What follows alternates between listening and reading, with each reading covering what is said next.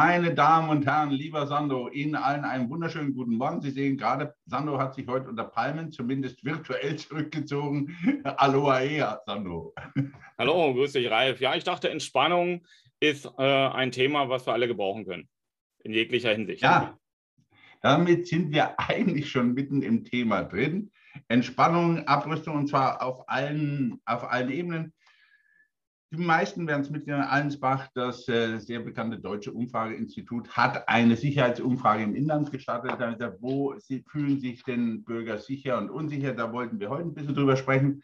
Dasselbe überträgt sich in der Kommunikation ja auch auf politische, innen- wie außenpolitische Themen.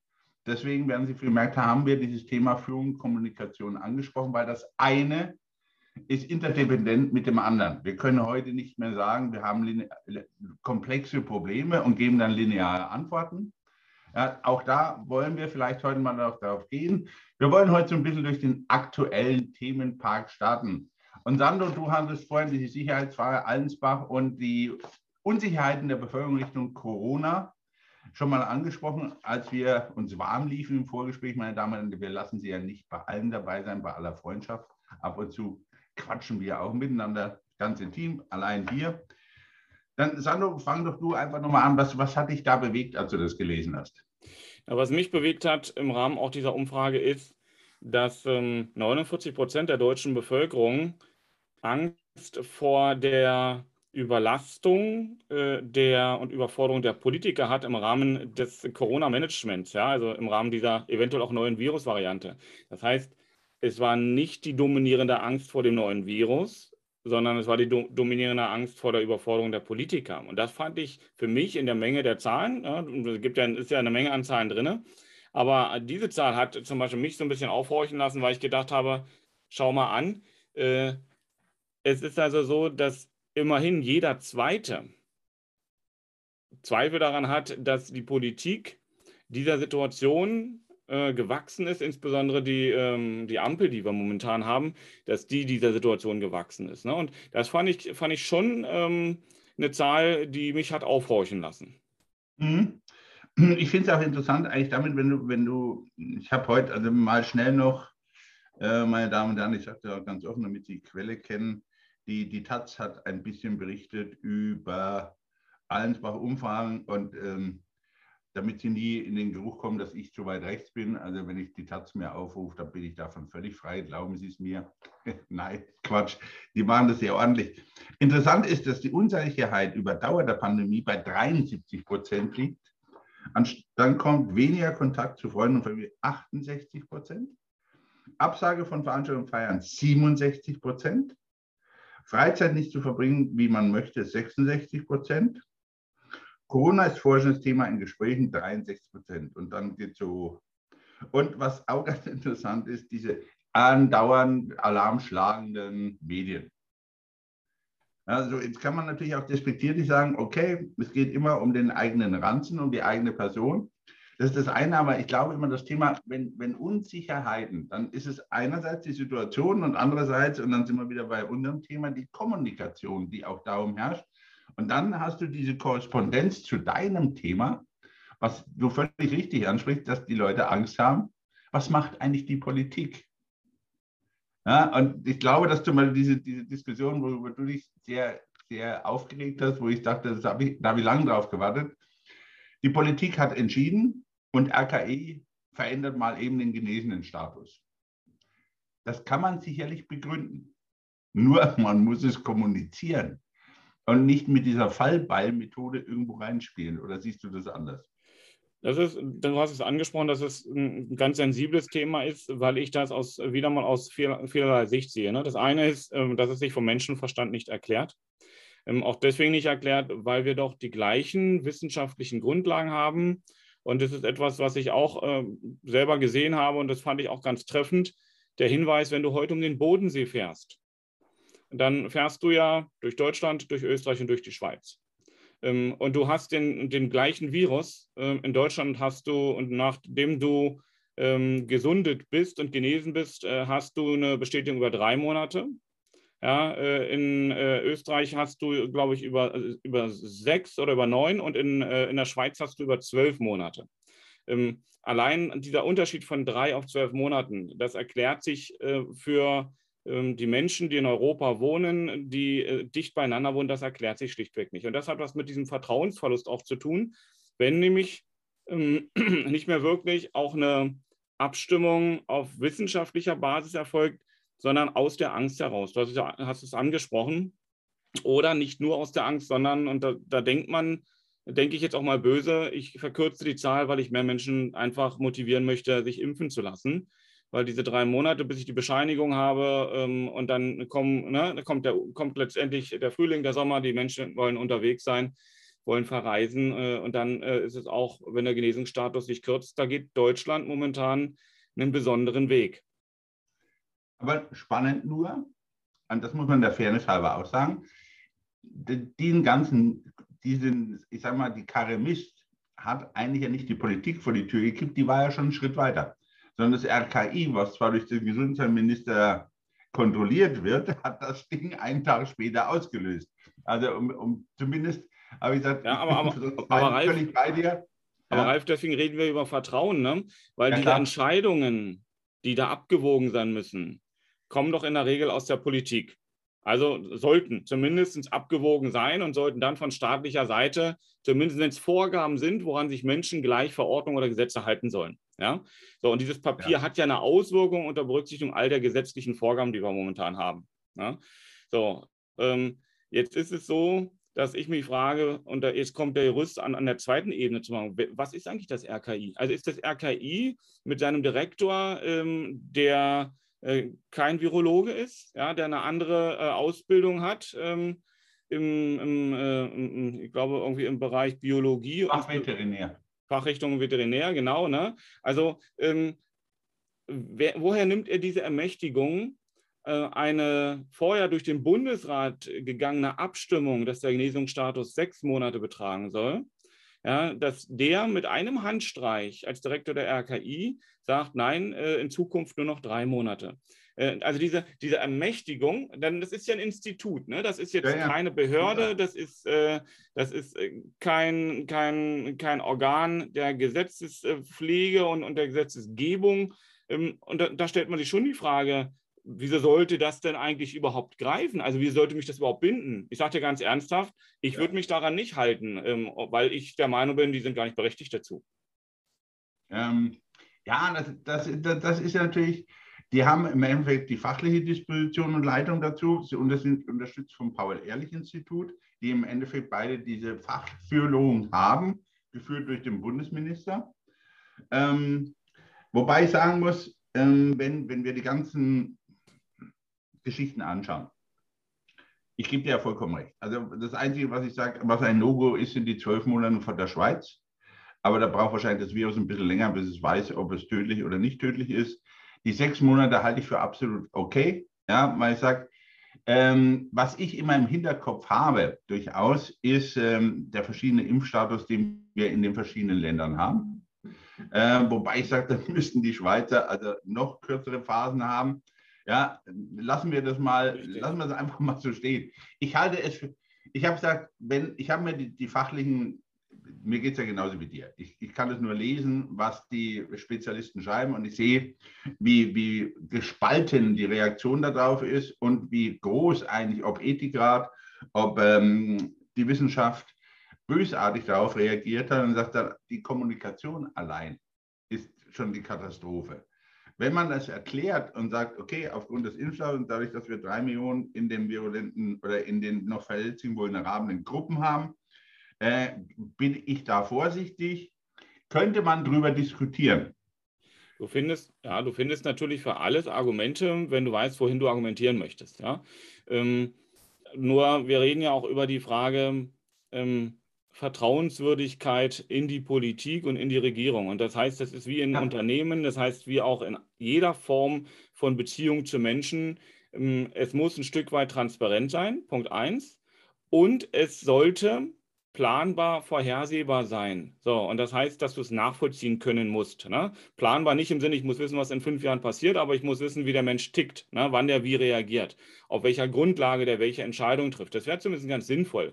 So, und wenn man bisher gesagt hat, wir lassen äh, Entscheidungen, äh, die wir treffen im Rahmen der Verordnung, alles was mit Corona betrifft, unter Beteiligung der Wissenschaft, dann haben wir einen Herrn Drosten und Co., ähm, aufgrund derer Empfehlungen wir reagieren. So, und jetzt ist es so, dass diese Entscheidung getroffen wird Punkt 1, welche Grundlage? Punkt 2, sehr überraschend, weil die Ministerien nicht eingebunden worden sind. Äh, Herr Lauterbach selber als Gesundheitsminister sagte, ja, ich habe das erst zu spät erfahren und gesehen, ich wusste das selber nicht so richtig. Ähm, da sage ich schon, da passt einiges in der Kommunikation nicht. Äh, und dann muss man überlegen, wenn das aus berechtigten Tatsachen eine Empfehlung wäre des RKI, dann sollte diese Empfehlung an die entsprechende, äh, sage ich mal, jetzt nehme ich mal das Gesundheitsministerium, da wird es abgewogen unter Beteiligung der Expertenkommission. Das kommt auf ein, zwei Tage nicht drauf an, dann binde ich doch die Leute ein. Und ja, dann gebe ich diese Erklärung aber ähm, in vorheriger Einbindung, Kommunikation, sprich Anhören der Beteiligten, Abwägen der Entscheidung. Ähm, und dann trete ich mit einer Stimme auf und dann wird der Aufschrei viel kleiner sein, weil die Menschen eben auch sich vorher ausgetauscht haben, die die Entscheidung getroffen haben und gesagt, das spricht dafür, das spricht dagegen, können wir euch alles erklären. So waren deswegen, die Widersprüche da. Richtig. Ähm, Sandro, deswegen sage ich ja, war das fiese an einer meiner Argumentation eigentlich, dass ich noch jetzt am Anfang versucht habe, Argumente aufzuzeigen, die das hätten rechtfertigen können. Nur die Fallhöhe ist bei mir natürlich eigentlich noch bösartig höher. Weil wenn ich vorher alles kehre und federe, was eine Regierung vorher gemacht hat, äh, unkoordiniert, falsch, falsch, falsch, falsch, falsch, dann mache ich mit jeder Aussage meine eigene Messlatte höher. Das ist ja okay. Nur ich kann die Messlatte beim Hochsprung nicht auf drei Meter legen und dann hüpfe ich am Wochenende mal gerade über die Wochenendausgabe von der Süddeutschen höhenmäßig. Ja, das, das ist das Problem, was ich dabei habe. Ne? Ja, das ist, Weil, das ist die, was mich hm. so dabei stört und was, wo ich langsam einen Kopf kriege, ist diese tollen Aussagen. Nummer eins, wer Führung bestellt, bekommt Führung. Sehe ich nicht. Der, der sie liefern soll, ist anscheinend krank, hat Mumps. Der ist jedenfalls nicht da. Ich begreife es hinten und vorne. Lauterbach kannte die Kommunikationsschwierigkeiten die, oder die Probleme, die Kommunikation verursacht hat, vorher schon. Ja, er, er kennt ja die Materie aus dem FF. Ähm, verstehe ich nicht, warum er es nicht verhindert. Und der, der wirklich eingesetzte Expertenrat steht ja eigentlich dann mit Depp am Rande, weil die haben ihre Empfehlung da und dann macht trotzdem jeder, was er will. Also das ist eigentlich noch eine größere Strafe als zuvor, wo man sagt, okay, vielleicht hat man ein bisschen zu hemdsärmlich entschieden, jetzt macht man das Gegenteil. Man holt sich fundierte Meinung und entscheidet dann trotzdem anders. Ist ja auch eine Möglichkeit. Ja, wir haben ja, ja, kann man alles machen, nur ähm, dann muss ich es halt irgendwo erklären können. Und diesen Vertrauensverlust, den wir angesprochen haben in die Politik, weswegen letztendlich die Bevölkerung Angst hat, dass die Politiker überfordert sind, kommt aus solchen Reaktionen und kommt noch, und äh, denke, das kann man vielleicht in dem Zuge auch mal sagen, ähm, aus, äh, aus, aus solchen Dingen wie der Bundestag hat selber gesagt, der Genesungsstatus beim Bundestag bleibt sechs Monate. Mhm. Ähm, weil welche Argumente? Hm? Ja, also welcher, wieso, wieso trinkt der König Wein und die Bevölkerung Wasser? Ähm, also das ist doch das, was letztendlich bei der Bevölkerung nachher besprochen wird. Und das ist das, weswegen die Menschen mittlerweile zu diesen Spaziergängen, also diese Spaziergänge haben wir angesprochen, die nehmen ja Zulauf. So, und da laufen sämtliche Bevölkerungsschichten mit. Ja, vom Arzt bis zum Anwalt, bis zum Produktionsarbeiter, bis zur Telefonistin, völlig egal. Das ist, das ist einfach mal so. Äh, ich habe das, weil die auch bei uns am Montag vorbeigezogen sind äh, an der Kanzlei. Und ich habe mit einem Kollegen dann gesagt, komm, lass uns mal einen Kaffee trinken. Und wir haben rausgeguckt und haben gesehen, auch von der eigenen Mandantenstruktur, wer mitlief. Ähm, und haben gesehen, dass das komplett quer durch alle Schichten ist. Ähm, und das hat was damit zu tun, dass die Menschen natürlich Verschiedenes da auch zum Ausdruck bringen. Zum einen haben, leben sie ein Stück weit Gemeinschaft, wenn sie da zusammen gehen. Das ist das, was ihnen fehlt. Ja? Und zum anderen ist es, dass sie an der Stelle eben zum Ausdruck bringen, dass sie bestimmte Dinge nicht mehr verstehen. Und das ist nicht gegen das Impfen, gegen, äh, gegen eine Impfpflicht, das ist querbeet durch äh, sämtliche, sage ich mal, Argumentationsschichten. Und wenn wir über Führung reden, du hast das angesprochen, dann haben wir in der Vergangenheit auch immer gesagt, Führung bedeutet, ich muss überzeugen, ich muss mitnehmen, ich muss aber auch eine Vision haben, ich muss, muss einen Weg darstellen können. Ja? Ähm, zumindest äh, ein, äh, wie lang der geht, völlig egal, aber zumindest, dass ich sage, gucke mal, das ist unser Plan. Und das ist auch diese Transparenz und diese Nachvollziehbarkeit. Herr Scholz, von dem hören wir gerade nicht sehr viel. Wir haben diese, ähm, wir haben diese Differenzen, wie wir jetzt gerade angesprochen haben. Und wir haben die äußerst unbefriedigende Außenpolitik Deutschlands, wo Deutschland sich momentan wirklich bei seinen eigenen Freunden und Verbündeten ähm, so viel Missverständnis zuzieht, äh, so viel Kopfschütteln und die, sag ich mal, die gehen auf Abstand, weil es einfach nicht nachvollziehbar ist, wenn wir großzügig sagen, wir schicken 5000 Helme in die Ukraine bei der jetzigen Situation. Das sind so Dinge, ähm, äh, ich kann ja meinen Entsetzen gar nicht zum Ausdruck bringen. Pass auf, pass auf, ich bin jetzt gespannt. Ich gehe jetzt in die Spur, weil es interessiert mich. Gestern war Markus Lanz, als der neue Vorsitzende der Grünen, und der auf einmal mit der Hammerbotschaft kommt, die hat der Ministerpräsident Zelensky bestellt. Wirken lassen. Ich, also ich muss das, ich prüfe das jetzt, weil ich lasse ich lass es jetzt mal, du kennst mich, ich lasse es jetzt wertfrei stehen. Ich habe gestern, ähm, ich hatte gerade einen Mund voll Wasser, den habe ich quer durch den Raum gespuckt, weil mir erstmal die Luft weggeblieben ist, weil ich wusste, ist jetzt ein Karlauer oder will er jetzt einfach mal polarisieren? Nee, das ging weiter. Okay, habe ich gesagt, das ist ja, das ist so eine Geschichte, wo ich sage, okay, bei den Spaziergängen habe ich immer so eine geteilte Meinung, da ist mir zu viel rechtes Gemolle dabei, trotz alledem als gut aus der Seite vorbereitet. Ich, ich verstehe, dass Leute, ähm, aber ich, sage, ich bin ja BGM, also betriebliches ich bin ja froh, wenn die sich 30 Minuten am Tag bewegen. Das ist ja schon mal was. Ne? Also ich bin jetzt etwas zu suffisant und mein Freund und Kollege Kurt Banse sagt immer, und das ist auch gut gegen Alzheimer, weil da bleibt der Stoff halt äh, erhalten. Und der, nein. Also mal die, die es ernst meinen, ganz klar. Was mich einfach stört, ist der rechte Rand dabei und Unternehmer, die meinen auch auf der rechten Seite auch ein bisschen fischen. Ähm, das sehe ich nicht so. Ich bin seit äh, politisch engagiert seit über 40 Jahren, äh, eigentlich noch weit länger und ich bin immer sehr vorsichtig damit, mich von Rändern abzugrenzen, außer ich meine, ich müsste es unbedingt betonen. Also das ist für mich immer so ein, so ein Grenzrecht, wobei ich schätze die Ängste und Bedenken derer, die sie wirklich haben. Nur ich rufe immer ihnen zu, schau, mit wem du läufst, weil Mitläufer haben schon mal bei uns ganz schön Schaden angerichtet.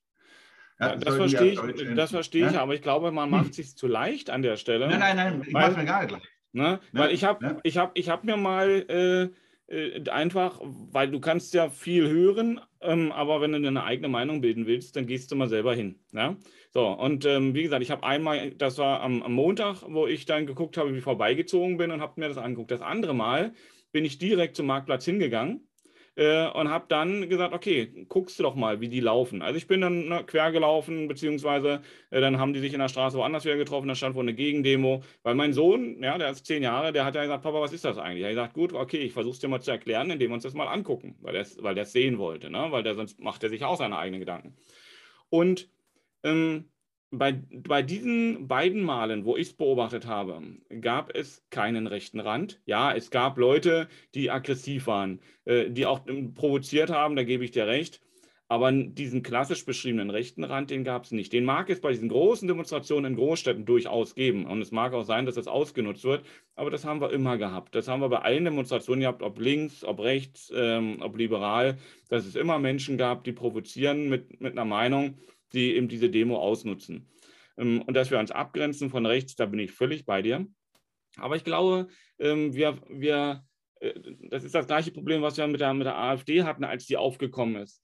Ähm, wir schieben das zu sehr nach rechts und die Menschen, die nicht rechts sind, aber sich aus anderen Gründen dafür entschieden haben, damals die AfD zu wählen, hier bei diesen, bei diesen Spaziergängen mitzulaufen, die werden irgendwann, weil sie das Gefühl haben, dass die, ihre Argumente gar nicht wahrgenommen werden, weil man, weil man ihnen gar nicht zuhört, werden die fester verbunden mit einem solchen Spaziergang oder an, und der AfD, obwohl sie nicht die Gesinnung hatten, rechts zu sein, einfach weil sie sich den anderen gegenüber abgrenzen und dadurch automatisch dahin rutschen. Und deswegen hat die AfD auch immer mehr Stimmen, äh, zumindest auch in den neuen Bundesländern bekommen. Also nicht nur in den neuen Bundesländern, aber insbesondere in den neuen Bundesländern, weil die, weil, weil die Menschen selber, ähm, die da mitlaufen und die Mehrheit sind, auf die gucken wir nicht. Wir gucken auf die Minderheit und sagen, das ist rechts. Ja, äh, wir gucken nicht auf die Mehrheit und setzen uns nicht mit der Mehrheit auseinander. Und das, das ist natürlich immer aus meiner Sicht etwas, was nicht dazu beiträgt, im Rahmen der Kommunikation Argumente auszutauschen und dann auch klärend zu wirken. Ja, wobei ich immer sagen muss, man, man muss trotzdem vorsichtig sein. Ähm, wenn du Politologen, Soziologen und, und der in Ruhe anschaust in die Untersuchungen, sind natürlich die verschiedensten Geschichten schon propagandistisch sehr gut vom Rechts durchgeplant. Und Corona kommt gerade recht. Ja? Und ähm, wo ich immer sage, wenn ich mir die Bum Bum Bum Sachsen anschaue, ist es nun mal die Nachfolgeorganisation der NPD und nichts anderes. Und die waren schon immer, selbst zu meiner Zeit, sehr, sehr aktiv. Und ich habe immer gesagt, die rechte Szene hatte eigentlich immer brutalerweise äh, mehr Durchschlagskraft, weil sie besser organisiert war als die Linke. Nehmen wir mal die RAF-Zeiten weg. Die waren fast ähnlich mhm. organisiert, brutalerweise. Ja? Wo ich immer sage, je extremer, desto besser organisiert, ja, desto, desto gefährlicher in der Aktion. Und was ich einfach glaube, was alle Menschen dabei beachten sollten, und weil ich gerade mich stört dann immer der Ruf, wir sind ein, das Volk, das ist Diktatur. Ich glaube, dass wir diese Opportunitätskosten mal überlegen sollten, wenn wir diese Demokratie nicht hätten, wären diese Demonstrationen nicht möglich. Wir nehmen gerne die Rechte in Anspruch und vergessen die Pflichten, darüber nachzudenken, ja, was dort eigentlich passiert, was ich sagen kann. Ja, und dass das einen großen Wert hat. Ja, deswegen schätze ich auch diese Kritik hoch ein. Und deswegen sage ich aber auch, haben die Menschen, die dort mitlaufen, trotz allem mit ihrer Meinungsäußerung, die Verpflichtung darauf zu achten, mit wem und wo sie sich befinden. Ich gebe dir sicherlich recht, äh, dass es da und da nicht stattfindet. Nur diese Zuordnung findet statt. Und mir wäre es froh und lieb, würde der Großteil, der größte Teil unserer Bevölkerung sich mal äußern und nicht im Schweigen und Ruhe verwahren, sondern auch mal aufstehen und sagen, das passt uns so gar nicht. Da, bin ich bei dir. Also das ist das, was wir letztes Mal gesagt haben, äh, dieses, ähm, dieses ähm, diktatorische Verhalten zu rügen ist aus meiner Sicht Unsinn, weil wir haben keine Diktatur. Da sind wir uns beide völlig einig. Und klar muss man auch gucken, ähm, wenn, wenn solche Rufe nach ähm, Freiheit äh, und Diktatur kommen äh, und andere da einfach nur noch mitbrüllen, dann steckt das natürlich an und das ist Unsinn. Also das trägt natürlich auch zu einer Meinungsbildung bei. Ja. Ähm, und wenn keine Auseinandersetzung mit, dieser, mit diesen durchaus falschen ähm, Erkenntnissen und Meinungen erfolgt, dann verfestigt sich sowas bei den Menschen, weil sie eben nicht äh, in den Widerspruch geführt werden, sich mal damit auseinanderzusetzen. Und das ist völlig richtig, dass du sagst, ja, wo sind die Gegendemonstrationen, die sich dann eben aber sachlich damit auseinandersetzen. Und das ist etwas, was wir eben zu selten haben, diese sachliche Auseinandersetzung. Es ist, es ist entweder ein Gegröle oder es ist ein stummer Protest, ja. ähm, aber äh, das ist etwas, wo wir früher diese Speaker Corner, die wir in bestimmten Bereichen haben, wo die Leute miteinander ins Gespräch kommen. Das fehlt uns. Und in den sozialen Netzwerken ist das nicht die Plattform, äh, die wir finden. Ähm, und dieses Schweigen ist in der Regel eben keine, keine Argumentation im Sinne der Auseinandersetzung und Austausch von Argumenten. Aber Schweigen ist durchaus auch ein Weg äh, der mächtigen äh, Kommunikation. Ich meine, du hast es jetzt angesprochen, weiß nicht, ob es jetzt dahin gehört, aber ich finde es durchaus spannend weil ich nämlich auch immer sehr häufig äh, in solchen Trainings und auch selber in meinen Verhandlungen, die ich führe, das Schweigen als eines der mächtigsten Kommunikationselemente einsetze. Denn dieses, ähm, man kann jetzt einerseits sagen, wenn du, wenn du mit deinen Argumenten einen nicht mehr überzeugen kannst und du hast deine Argumente verbraucht oder du merkst, sie kommen gar nicht an, ähm, dann ist es so, dass man auch darüber nachdenken kann, kann das Schweigen nicht auch ein weitaus größeres kommunikatives Mittel sein? So. Und manchmal, wenn du alle Argumente ausgesprochen hast, kann es sein, wenn du mit den Menschen, die deine Argumente nicht hören möchten und du weiter mit denen redest, dass diese Kommunikation über Worte nichts bringt. Jetzt nehmen wir mal das Beispiel Sachsen, Herr Kretschmer, ja? äh, mhm. der Ministerpräsident, der zu, sag ich mal, zu solchen Spaziergängern hingegangen ist und hat versucht, mit denen in die Kommunikation zu kommen und die wollten mit ihm gar nicht reden, die wollten ihn nur beschimpfen.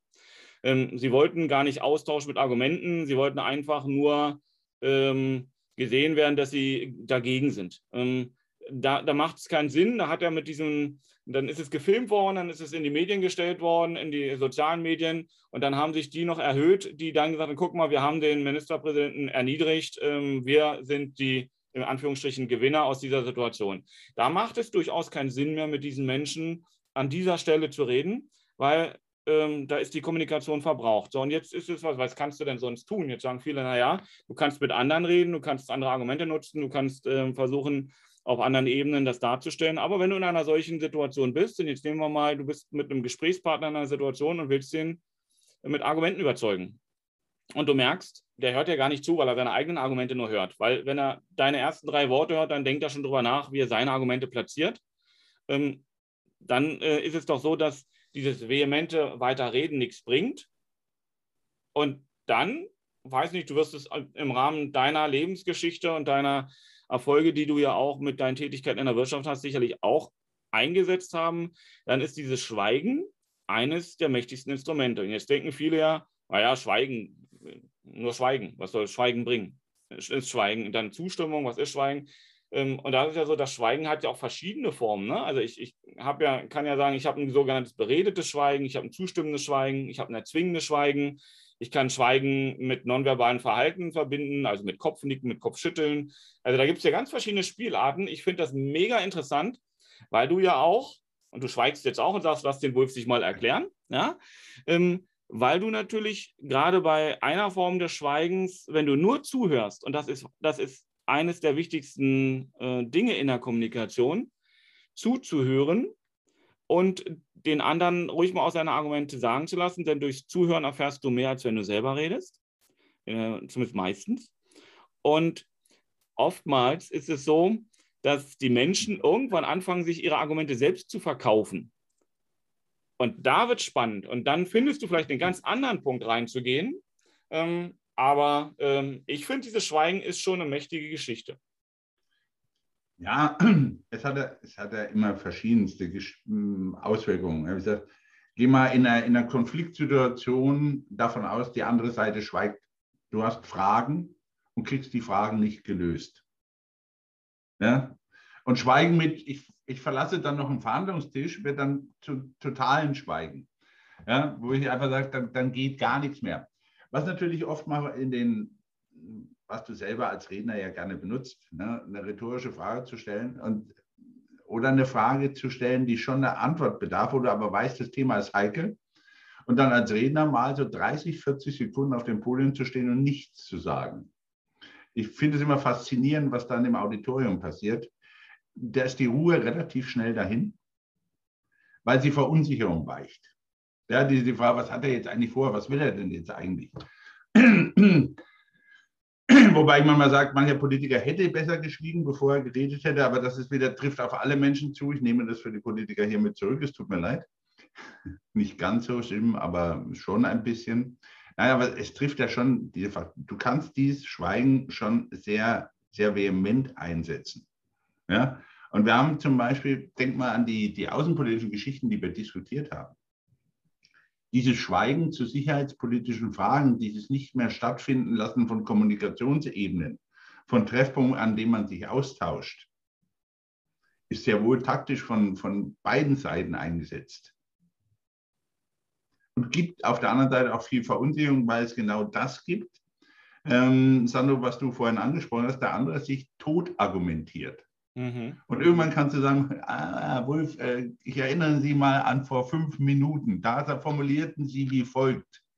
Ja, das ist immer das, wo ich sage, du musst nur lange genug warten. Dann hat der andere mal eine, eine bisschen Nuance, andere Formulierung drin.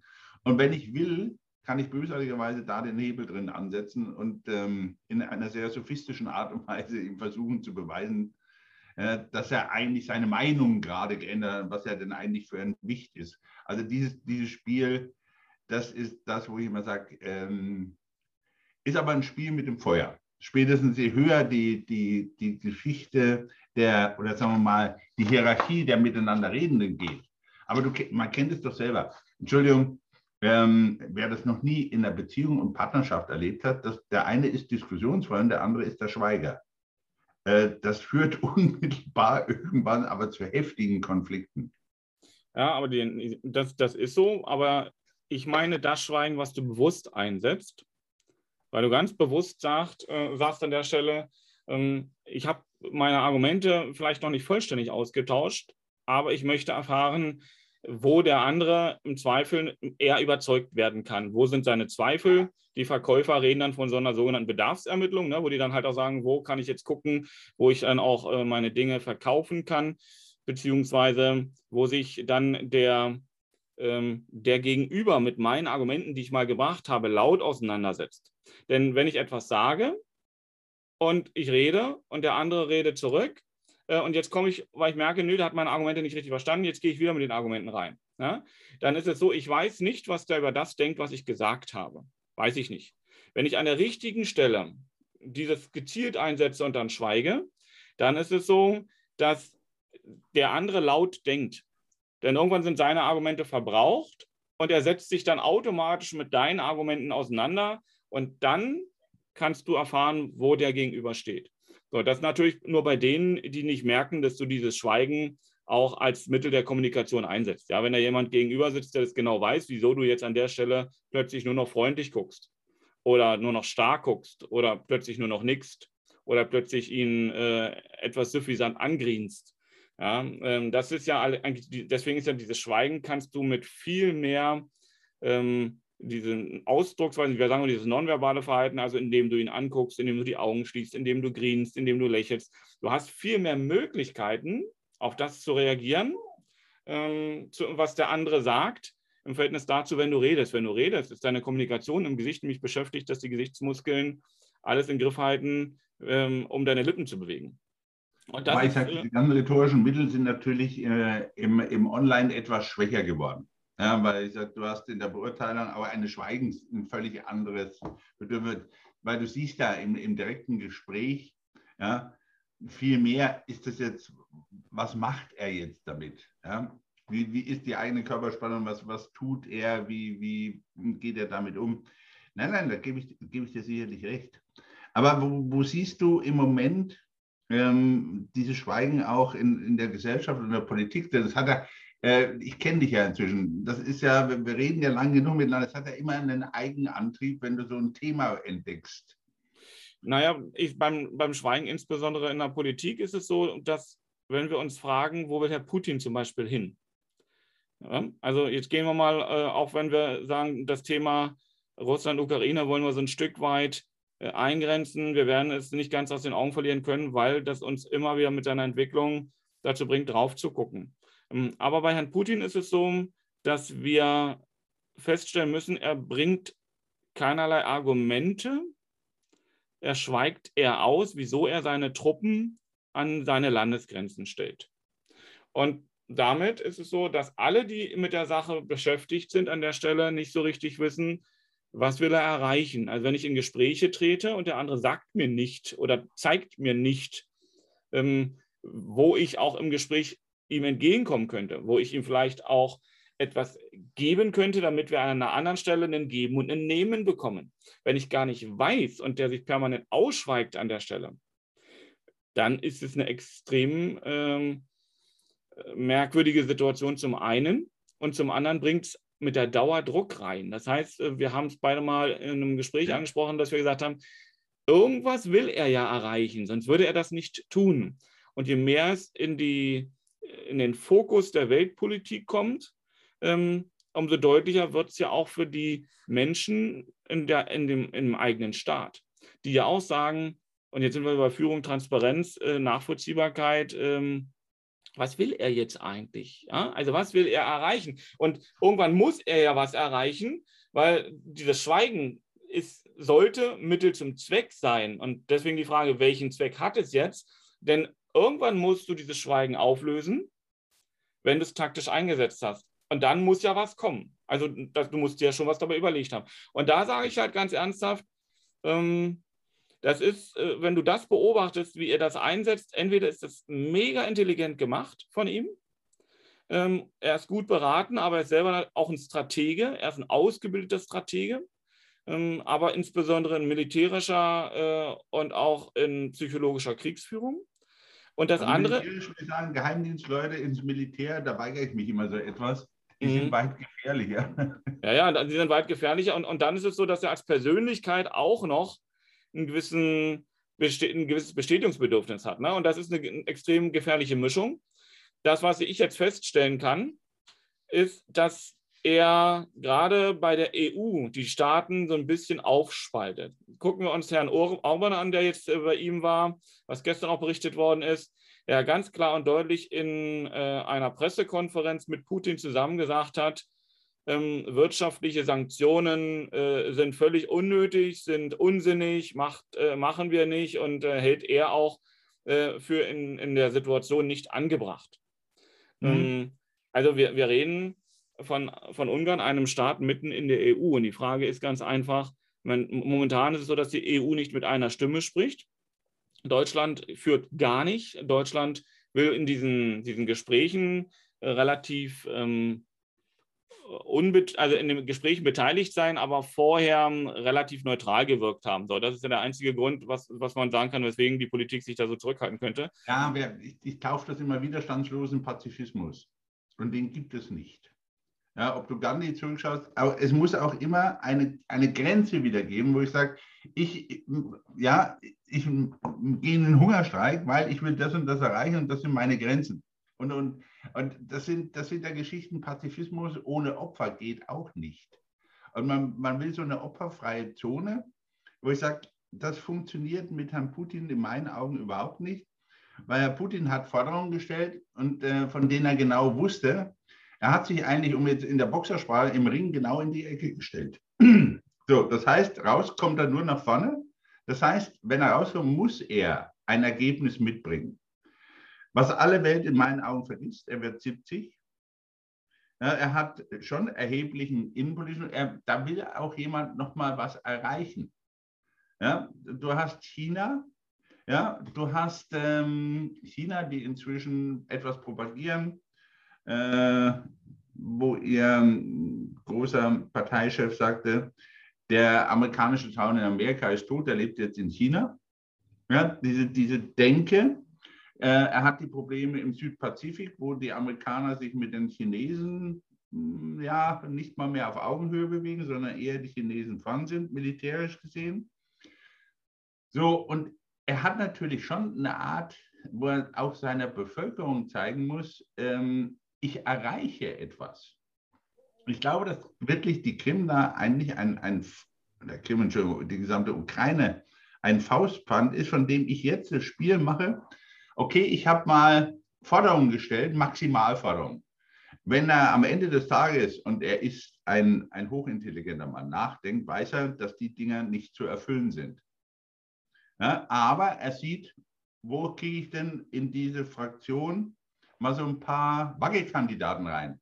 Und Herr Orban macht da viel Selbstschutz dabei, weil er ja auch immer unter Beschuss steht. Also mal schauen, mal vorsichtshalber, ich mache hier mal auf gut Wetter falls die EU sich doch mal anders entscheidet, als man denkt.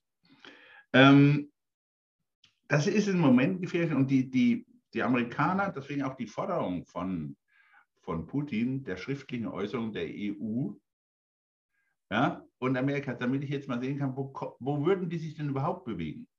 Und ich glaube, dass daran wirklich vieles sich entscheidet, wobei ich immer sage, was alle Entscheidungen hindert, sind unklare Positionen der, der EU, da gebe ich dir recht. Ja, wo ich aber sage, ähm, bin ich denn jetzt, ich muss ganz ehrlich sagen, ich habe die Hände, will ich nicht über dem Kopf zusammen, sondern ähnlich mein Magenkrebs, die Scheren über dem Kopf.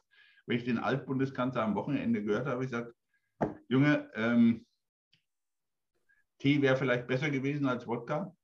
Ähm, ich bin jetzt mal wirklich suffisant, weil das kann nicht wahr sein.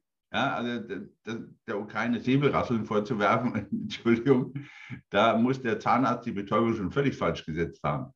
Zumal wir aber bei, bei, bei Schröder wissen wir, unserem Ex-Bundeskanzler der, der, SPD, dass er ja nun immer schon sehr Russland nah war, dass er ein Freund von Putin ist und dass er in dem Vorstand auch von Gazprom drin sitzt. Ne? Also ähm, das ist ja Selbstzweck dieser Erklärung. Ich, ich will sogar noch nachlegen. Ich, ich war auch immer einer, sage ganz ehrlich, äh, einfach aus meiner eigenen Geschichte, so wie ich Geschichte sehe, wie ich Kulturräume sehe, was ich auch als Militär gesehen habe. Rein theoretisch habe ich gesagt, so böses Ding, ich bitte es die lieben Amerikaner, mit denen ich befreundet mir zu verzeihen. Kulturraumtechnisch hängen wir mit Russland mehr zusammen als mit Amerika. Punkt. So. Strategisch gesehen haben wir gleiche Grenzen, wovon die Amerikaner mit den Russen Lichtjahre entfernt sind. Und wo ich eins sehe, auch weil du du kennst mich ja, ich versuche mich, wenn ich, wenn ich Strategien so finde, mich immer in meinen Counterpart zu versetzen, durch seine Augen zu schauen und zu denken. Und wenn ich dann sage, also Leute, seid mal eine Böse, die Chinesen äh, schnappen sich Hongkong, die überlegen sich, was sie mit Taiwan machen. Und die Amerikaner haben zweifelsohne in Kuba, in Südamerika, in ihren Hinterhöfen auch ganz schön sauber aufgeräumt. Ja? Kann man ja auch nicht verschweigen. So, und jetzt sitzen wir hier, wir Armosen, und uns rücken sie immer näher auf den Pelz. Um Gottes Willen, ich würde das nicht gut halten, nur ich versuche es darzustellen. Das ist die Situation, die sich abspielt. Also wenn man immer über ethisch-moralisch redet, sage ich, da muss man auch mal auf die andere Seite gucken, was sind die Beweggründe. Und dass er natürlich, was, was wir schon mal festgestellt haben, ein ganz vehementes Problem hat, äh, dass man ja im Moment diesen, diesen High-Level-Spieler China nachsteht. Keiner redet doch im Endeffekt im Moment über Wirtschaft in Russland. Das ist doch, ja, immer weiter nach hinten gerutscht. Überleg mal, Sandro, wann haben wir vor Ukraine, Russland? Naja, Russland, Russland spielt das, ich möchte mal sagen, so ziemlich einzige, was sie haben, äh, das spielen sie aus. Und zwar ihre Rohstoffe Öl äh, und Gas. Ne? So, und da ist es so, dass ähm, äh, jetzt bleiben wir mal bei Orban, dass der zum Beispiel im Ergebnis dieser Pressekonferenz, dass man ihm zugesichert hat, dass er bessere Preise bekommt. Ja, ähm, da siehst du ganz klar deutlich, die, da wird das Pfund dieses Rohstoffs ausgespielt. Ähm, ja. Und da ist es so, dass man Uneinigkeit in die EU bringt ähm, und äh, eine schwache EU ist für Russland definitiv nicht schlecht, ist aber auch für die Amerikaner nicht schlecht, ist für die gesamte Weltwirtschaft, ne, sage ich mal, die haben kein, grundsätzlich kein Problem, wenn die EU nicht mit starker Stimme spricht, sondern wenn die wechselseitige äh, Auffassung vertreten und dann vielleicht auch keine einheitliche Politik mehr hinbekommen. Ne? So, diese Energiepolitik spielt ja eine Rolle, das sehen wir selber bei uns, da haben wir auch beim letzten Mal schon drüber gesprochen, die Preise steigen und steigen und steigen. Ähm, und es ist nicht zu erkennen, dass Russland äh, der ja einer der Hauptzulieferer ist, ja, dem wir an dieser Stelle enorm abhängig sind, dass Russland an irgendeiner Stelle äh, dort ähm, in die Sache Bewegung reinbringt und sagt, ich fülle eure Speicher auf, ähm, ich sichere euch bestimmte Dinge zu. Das Einzige, was Russland gesagt hat, ich habe noch nie vollständig äh, euch den, die, die Lieferung dieser, dieser für euch wichtigen Rohstoffe entzogen. Ja, aber auch, äh, wenn ich den Hahn so weit zudrehe, dass da nur noch ein, ein Achte durchkommt, dann habe ich es nicht entzogen. Nur es reicht ihm trotzdem nicht aus. Ja, und das sind. Auch, wir, haben, wir haben ja Zahlen, Daten, Fakten. Im Moment, die Russen könnten im Endeffekt haben die Liefermengen, sie bleiben in ihren Ringen, aber haben sie, ähm, wann im Volumen die sie durch die Pipeline geschickt haben, halbiert. Ist definitiv so. Wir sind in den Reserven, machen wir einmal Butter bei den Fische, bräuchten wir 40 Prozent Rest, wir sind bei 37 Prozent. Also da rüttelt man schon ganz schön an den entsprechenden Festen und Türmen. Und auch nochmal ergänzen, weil das gerade so spannend ist. Weltweit reagieren ja im Moment alle. Da reagieren wir Deutsche und in meinen Augen wir Europäer viel zu wenig. Denkt mal dann, was die Amerikaner inzwischen an Mikrochip-Firmen aus dem Boden stampfen. Mhm. In, wenn ich meine Zahlen durch, die sind knapp um die 120 Milliarden, die man investiert. Einerseits über bekannte Firmen, ja, die jetzt schon Chips oder Prozessoren, äh, ähm, bevor ich mich jetzt versteige und jeder wieder lacht, was meint er eigentlich, wir bleiben mal bei Chips produziert, weil wir haben im Moment weltweit Chipindustrie 80 Prozent in Taiwan. Ja, also man muss jetzt nur mal sich verdeutlichen, äh, was sich da tut. So, und äh, das ist halt die Geschichte immer um Herrn Putin. Also das Ziel wird schon immer klar, halt auch für sich Erfolge verzeichnen zu können, wo ich einfach glaube, man sieht im Moment, die Europäer finden sich neu zusammen, die Amerikaner sind nicht so sortiert, wie sie sortiert sein sollten. Ja, die Chinesen betreiben ihre Expansionspolitik in aller Brutalität und Klarheit, wie sie kaum vorher zu sehen war. Ja, und lässt sich jetzt auch noch bei Olympia feiern, wo ich bei Herrn Bach mich auch manchmal frage, wovon er redet. Mhm. Ähm, ja, so wie du reagierst, sind wir absolut einer Meinung. Äh, so, in, in, dieses Vakuum, und das ist für mich schon ein Vakuum, stößt er hinein und will schauen, was er machen kann. Auch diese Taktik, eben nicht zu reagieren, jetzt zu sagen, nee, es war nicht ausreichend. Lavrov hat aber nicht genau gesagt, was ihm nicht ausreichend war, aber er hat jetzt, er hält, äh, die lösen jetzt das, das, das Schweigen so weit, dein Schweigen so weit auf, dass sie so, so Fünkchen reinschicken, damit es vorher nicht ganz erlischt. Ja, also wir, wir sind noch da. Also ich bin gespannt. Es, in meinen Augen wird es wirklich wieder auf Rüstungsgesprächen und ähnliches zulaufen, äh, weil man dann dummerweise jetzt wahrscheinlich auch merkt, ähm, dass die Nichtreaktion des Westens wahrscheinlich auch so erfolgen würde. Das heißt, der Schlag, den ich zwar ausführe, mit dem ich andere treffen will und die Ukraine treffe, verebbt, weil die Resonanz nicht kommt. Also mal auf, zukünftig, auf einen zukünftigen Militärschlag gesehen. Also ich denke schon, dass man in der, in der Verhandlung drin bleiben wird. Allerdings wird das zäh. Und ich glaube, dass dieses Zutragen des Gashahns weit, weit effektiver ist als die Druckkulisse an der Ukraine. Ja, wir, aus meiner Sicht ist es so, dass die. Also menschlich, bitte nicht falsch verstehen, menschlich gesehen vollkommen klar, bin ich voll bei der Ukraine, sehe ich auch so, aber wirkungstechnisch. Wirkungstechnisch, genau. Und es ist so, dass ich nicht, also äh, es wird auch von, von, von, von europäischer Seite, amerikanischer Seite, von Verhandlungsseite wird gesagt, es werden gravierende Sanktionen folgen. Und wenn man dann sagt, na, welche Sanktionen könnten denn das sein, dann heißt das, nein, das sagen wir nicht, weil wenn wir jetzt schon sagen, wie mächtig die Sanktionen wären, dann würde das ja unsere Verhandlungsposition verändern, äh, weil man sich dann darauf einstellen könne. Unsere Sanktionen müssen überraschend sein. Hm. Ja, das ist jetzt auch eine andere Form von Politik. Vorher haben wir mal gesagt, wir sagen klar und deutlich, welche Sanktionen kommen. Du kannst dann äh, überlegen, ob die Sanktionen so hart sind, dass du lieber mit uns sprichst. So, jetzt, wir sagen nicht mehr, welche Sanktionen kommen könnten, weil wir äh, keine anderen Argumente mehr haben. Also beide Seiten fangen jetzt an, eben nicht mehr mit Argumenten reinzugehen, zunehmend nicht mehr mit Argumenten reinzugehen, sondern sie ziehen sich zurück und gehen eher in so eine Art beredetes Schweigen rein. Man weiß um Positionen, aber ähm, jetzt ist man da nicht weiter und sich näher gekommen. Russland hat seine Truppen weiter verstärkt. Und ähm, der größte Erfolg, der vermeldet worden ist gestern in der Presse, war ähm, aber ähm, positive Nachricht. Russland hat aufgezeigt, dass sie bereit sind, auch noch mit uns wieder und weiter zu reden. Also man feiert mittlerweile alleine dieses Fünkchen Hoffnung, dass Russland bereit ist, mit den Vertretern der Staaten äh, Europa, Deutschland, Frankreich zu reden. Ja? Das feiert man als Erfolg. Ähm, und das ist schon für mich ein ganz klares Zeichen, dass man nichts mehr in der Hand hat, wenn man sich alleine darüber freut. Denn was ist denn, ganz ernsthaft, was ist denn, wenn Russland sagt, so, ich gehe einen Schritt weiter. Ich gehe in die Ukraine rein. Was ist dann?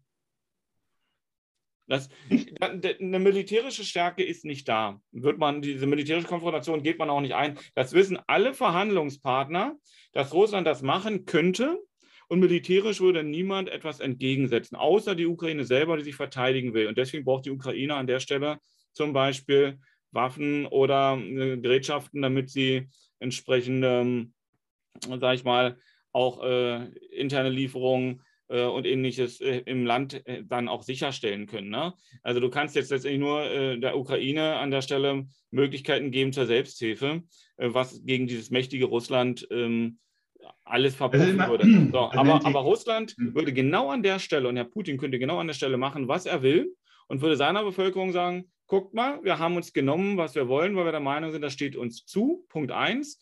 Äh, Punkt zwei würde die Schwäche der EU deutlich werden. Ähm, dass sie nämlich an der Stelle gar nichts machen kann, weil sie zugleich noch Angst hätten, wenn sie jetzt in irgendeiner Art und Weise militärisch versuchen würden, reinzugehen, was sie nicht tun werden, dann würde automatisch aufgrund dieses Kriegszustands, den wir in Europa gar nicht haben können und wollen, würde auch die, die Lieferung der Rohstoffe eingestellt werden. Und das hieße militärisch für die EU das aus. Hm, nee. Doch, sehe ich äh, also wirtschaftlich ist, denke ich definitiv, wenn die, wenn die entsprechenden Zulieferungen bleiben. Nein, nein, das ist, das ist nett gedacht, sage ich dir jetzt ganz ehrlich, die Härte liegt ganz woanders. Wenn die Russen es nicht hinkriegen, das als begrenzten Krieg zu kennzeichnen, hast du die Chinesen noch auf der anderen Seite. Das heißt, du löst zur Not etwas aus, was du gar nicht wolltest. Das halte ich für weit gefährlicher. Menschlich gesehen, um die Ukraine, vollkommen klar, bin ich bei dir. Ja? Das Problem ist nur, wenn das Ding einen Schritt weiter geht, spiel mal dieses Szenario zu Ende. Wir sind dann bald auch schon am Ende. Wir müssen, glaube ich, nochmal eine Sendung ranhängen, ja, wo ich einfach sage, nimm mal dieses Szenario, was man in der UN schon gesprochen hat, dass die Chinesen zur gleichen Zeit mit Taiwan losschlagen. So, und lass dann jemanden überreagieren, wer auch immer noch als Player auf den Markt kommt und meint, ich könnte jetzt auch mal. Das ist für mich die große Gefahr. Begrenzte Kriege haben immer das Riesenrisiko, wenn die andere Seite dies nicht so sieht, und da muss nur einer dabei sein, dann hast du eine Kettenreaktion, wo du hoffentlich sagst, das kriegt wieder einer eingefangen und deeskaliert. Deswegen habe ich immer gesagt, das, weißt du, dieser Background, der ist mir inzwischen zu groß. Das, das ist die große Gefahr, die ich sehe, wo ich seit ein paar Jahren sage, mir ist die Weltsituation zu instabil. Hätten wir diese kalte Krieg-Option, so, um Gottes Willen, ich mochte ihn nicht, aber die war in sich sehr stabil. Ja, da waren die beiden Blöcke, die waren sich relativ klar, wir sind dafür oder dagegen. Man hat dann zur Not auch noch sogar im Einverständnis koexistent reagiert. Das hast du im Moment nicht. Ja, das, das ist in meinen Augen, das ist das größte Mangel. Also davor habe ich am meisten Angst. Und deswegen ist es so wichtig, dass eine starke Positionierung erfolgt. Also eine starke ja. Positionierung aller Beteiligten. Und das geht über Europa hinaus. Ne? Und ähm, diese starke Positionierung bedeutet für mich auch zu sagen, was passiert, wenn du diese Grenze überschreitest. Und das, das tut momentan keiner, weil wenn du das aussprichst, musst du es auch einhalten. Ähm, und du kannst natürlich nichts mit nichts drohen, wo du weißt, du kannst es ohnehin nicht halten. So, das ist etwas, was wir allgemein in der Problematik ja haben, dass, dass wir mit vielen Dingen drohen, wo wir wissen, die sind gar nicht umsetzbar. Und jetzt sind wir dann relativ schnell wieder auch bei uns, dass wir sagen, ja, wir drohen mit einer Impfpflicht, aber umsetzbar ist sie nicht, weil die Gesundheitsämter können ja schon die partielle Impfpflicht nicht umsetzen. Die können jetzt nicht mal nachvollziehen. Die sagen ganz deutlich, wenn die Arbeitgeber anzeigen, dass sie Mitarbeiter haben, äh, die eventuell nicht geimpft sind oder wo wir Zweifel an dem Attest haben, dann brauchen wir in der jetzigen Situation, in der jetzigen personellen Situation, brauchen wir ungefähr sechs bis neun Monate, bis wir diesen Vorgängen überhaupt nachgehen können. Also da wissen wir auch, wir brauchen gar nicht über eine weitere Impfpflicht reden, weil wir diese partielle Impfpflicht schon gar nicht durchgesetzt bekommen. So, und so ist es an vielen anderen Stellen. Wir können nicht mit Dingen drohen, die wir hintenrum äh, dann gar nicht also, durchgesetzt also, bekommen. Sandro, sage ich dir ganz ehrlich, das ist ein typischer Jurist, der jetzt sprach. Das Ding setze ich dir durch, da wackelst du mit den Ohren. Das kann ich dir das nächste Mal gerne sagen und das zwar auf der Basis vollrechtlich und wo ich einfach immer sage, die Frage ist für mich immer eher, macht es Sinn? Ja, das ist der noch durchsetzbar, wenn ich es wirklich will, ist das ein Klacks. Also ja. ich ein bisschen anders, ähm, weil so einfach durchsetzbar ist es gerade nicht. Ähm, aber das Doch, ist etwas, glaube ich, da können wir auch mal darüber diskutieren. Ich gehe in die Stadt Magdeburg, Knopf Einwohnermeldeamt, setzt dir sechs Wochen Termin, bis dahin hast du zu erscheinen, ansonsten Bußgeld. Razzi, fatzi. Du hast keine, geht, wunderbar. Kriegst du nicht hin, kannst du vergessen. Doch, kriege ich hin. Nee, machst du dir zu einfach. Nee. Aber ich glaube, da sind Du machst die Ablehnung Zeit. Nein, schau, jetzt sind wir genau, Gott sei Dank sind wir genau an dem Punkt, wo ich sage 50-50. Das eine ist eine starke Behauptung, das andere ist eine starke Behauptung. Mehr ist es nicht. Gut, und ich, rede, und ich reagiere jetzt mit beredetem Schweigen darauf. ne? Aber lass uns mal einen Ausblick machen. Wir haben für, äh, für, für, den, äh, für den nächsten Podcast, den wir am 9.2. beide geplant haben, haben ja. wir einen Gast. Genau. Ja, das Frau ist die äh, Frau Sabine äh, Grosser. Und ähm, Thema soll da mal äh, wieder ein, äh, ein Thema, was man völlig äh, losgelöst von dem, was wir heute auch besprochen haben, die Frage gesund und effizient im Homeoffice und hier insbesondere ganz speziell die Frage des Zeit- und Selbstmanagement. Ähm, das, denke ich, wird ein ganz spannendes Gespräch, mal weg von, von diesen ganzen politischen Sachen, die wir jetzt in den letzten drei Folgen hatten. Aber was? Und, was sagst du? Ach was. ja, ne? und äh, die Auflösung dieser Geschichte, die wir jetzt gerade in der Pattsituation hatten, äh, das überlegen wir uns mal, das lassen wir jetzt mal im Raum stehen. Nächste Woche äh, gehen wir in dieses spezielle Thema rein und ähm, das wird mit Sicherheit auch ganz spannend. Wir freuen uns auf Sie. Ich freue mich auf dich, Sandra. Wir freuen uns auf Sabine Grosser unser Gast. Vielen, vielen Dank fürs Zuhören. Spannendes Gespräch wie immer. Sandro, ich muss los, du musst los. Ihnen allen wunderschönen Tag. Gute Woche. Ciao, ciao. Alles Gute. Ciao, ciao.